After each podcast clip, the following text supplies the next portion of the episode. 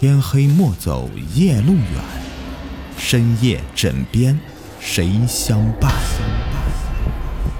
欢迎收听《灵异鬼事》，本节目由喜马拉雅独家播出。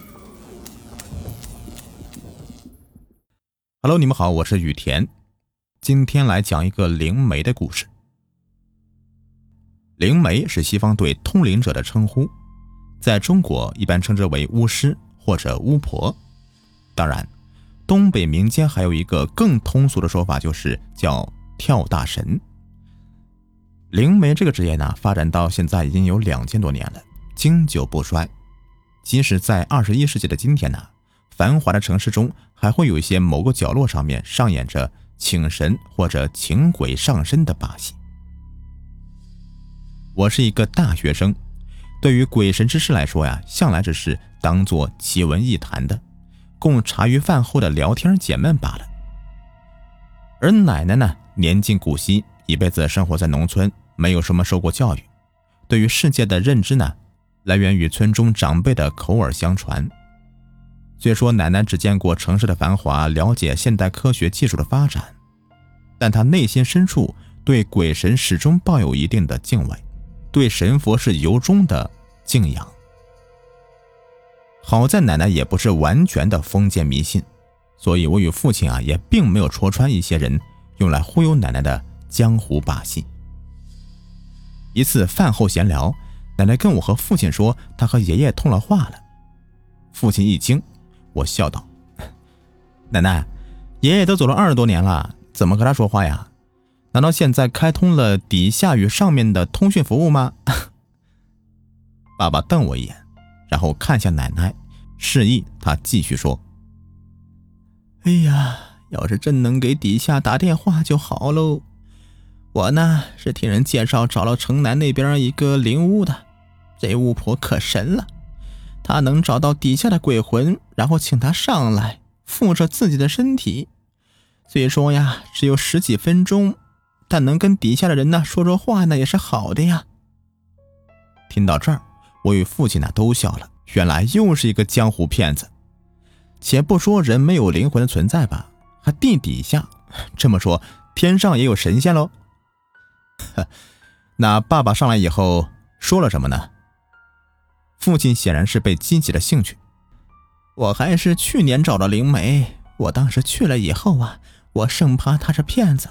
我就什么也没说，就跟他讲了什么姓什么，哎，然后就奇怪了，他仿佛知道我要找你爸一样，哎，没过一会儿，我就看到那个灵媒呢，身体一阵的抖动，说话声音呢都开始变得沙哑了，就看到他的眼睛呢，看得让人瘆得慌。突然呢，他就大叫一声：“嗯，来了！”我就听见你爸说话了。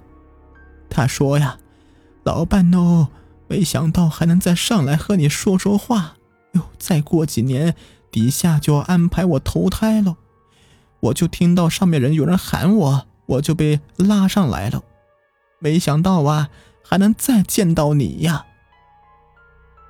我在一旁听的是认真的，可内心偷笑不止，心想这些骗子也不知道换些说辞，这说法只能唬唬老年人。奶奶又继续说道：“哎呀，我刚开始也不信呢，我就没有说话，就一直让他说。然后你爸呢，就一直说对不住我哟，说他走得早，留下当时我和四个孩子。现在两个儿子都成家了，两个女儿也都嫁人了。他在底下呀，看的也开心。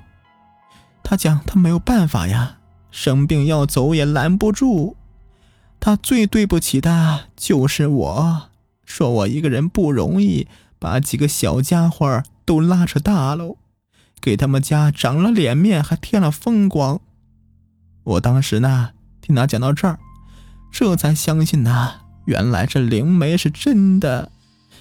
你爸呀，可能真的上来一趟了。我当时刚要开口，你爸就叫我不要讲话。说时间短，听他讲就好了。然后呢，他就讲他儿子现在是多么的能干孝顺，讲他女婿是多么的好，讲他孙子是读了大学了，他在底下是多么的风光。我越听越震惊，心想这骗子怎么知道我家这么多事儿呢？有些事儿貌似还真能对得上号啊！我看向我爸，他沉默不语，脸上没有任何表情。或许他也吃惊于现在骗子手段这么高超，能够牢牢把握人的心理。哎呀，最后他跟我讲，他说你想见儿子和孙子呢，可是他知道你们两个不信。知道你们两个听到这儿，肯定以为是假的，不愿来呀。我就答应他，下次一定把你们俩带过去，不管你们是信还是不信，让你爸呀见见你们俩，他也得了了心愿呢。我哑然失笑，奶奶，这点儿他倒说的是真的，我还真的就不信呢。这些把戏也就出现在电视上面啊，现实中怎么可能会有鬼神呢？反正我不去，我觉得他是假的。啊，去看看吧啊，看看我们去了以后，那灵媒怎么说。父亲少见的对这些怪力乱神的事儿起了兴趣。奶奶听到父亲应允了，她喜出望外，说要挑个好日子再去找那个灵媒。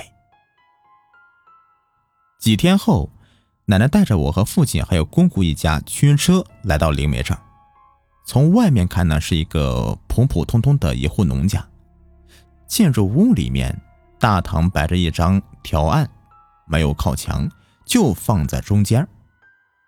条案上面有果盘，有香炉，还有一些做法事的用具。条案前呢摆着一个火盆，火盆旁边有几道黄纸，左右两堵墙上挂着面目狰狞的神仙画像。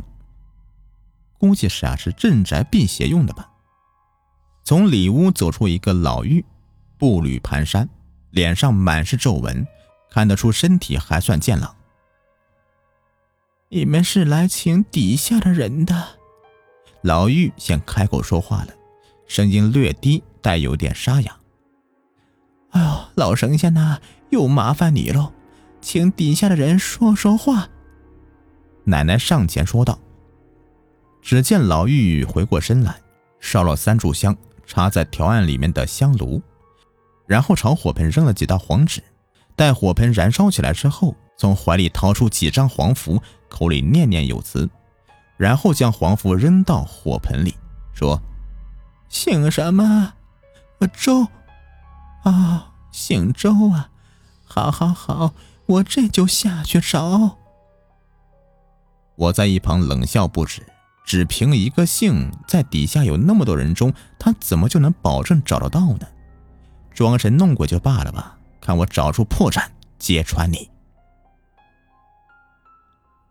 约莫有三分之一炷香的功夫，在我等得不耐烦时，他突然大喝一声：“来了！”然后他身体一阵抖动，眼睛瞳孔被放大。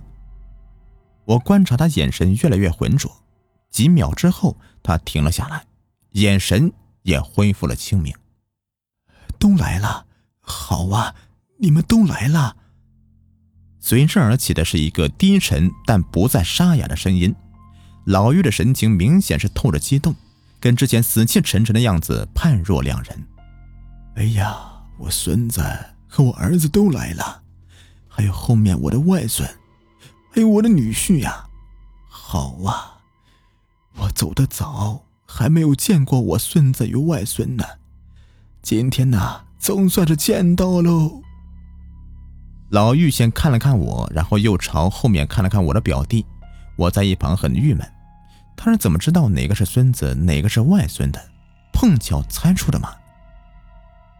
哎呀，我对不起你们呐，我走得早，这一走呢就是二十多年呐，没有帮衬到你们。你妈呀，她一个人把你们兄弟姐妹们拉扯大，我心里难受啊！看到你们如今一个个都成了家了，成家立业，我在底下心也安呐。我知道你们都孝顺，每年清明冬至啊，都烧许多纸钱。我也经常呢听到你们的妈妈念叨，叫我在底下好好的保佑你们，我都听着呢。我保佑我孙子考上大学，再过两年呢，我要保佑我的外孙考上大学。我越听越诡异，觉得不可思议呀！为什么老玉可以猜得这么准呢？难道这也是巧合吗？不怪你，真的不怪你呀！你生病要走没有办法，你的几个女儿啊、儿子也不用担心了，都好好的。你的孙子与外孙呐都要成人了，你在底下好好保佑他们平安就行了。奶奶的声音略显颤抖，这个嘴上说是我爷爷的老妪，却越说越激动。在我们没有告知他任何信息的情况下，他能认出我们一行人之间的关系，能说出我家事情的十之五六。我原先打算揭穿神官的骗局的，却在不知不觉间选择沉默。并内心倾向于相信这是真的。奶奶在一旁偷偷的抹了抹泪水，姑姑神色悲戚，像是想起了往事。父亲表情沉重，低头沉默不语。我识时务的没有打破这份沉默，从来没有见过爷爷，就算这是假的爷爷的声音，听一听也何妨呢？要走了，时间要到了。我很激动啊，很高兴，我会在底下看着你们。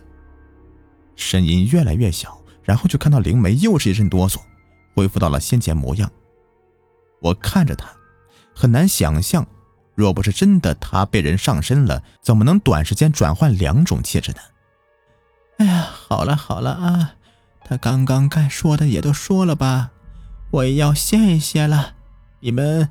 回去吧。姑姑搀着奶奶恋恋不舍的往外走，我一脸疑惑，虽是不信吧，但又从内心中希望这是真的。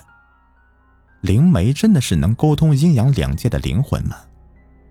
渐渐的，我想明白了，灵媒真假亦如何呢？这两千年来，他们的存在既有他们的道理，不管是不是有灵魂，无论是不是有阴间。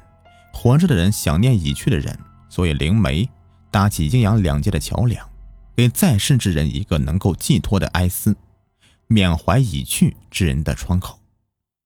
神仙也好，神棍也罢，灵媒充斥在世间的各个角落，招引阴间的魂魄，治愈阳间的哀伤。愿信之人寄哀思，不信之人免故人。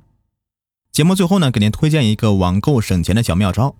购物车里面呢有想要购买的商品呢，那么先不要结账，关注微信公众号 API 六零六，字母 API 加数字六零六。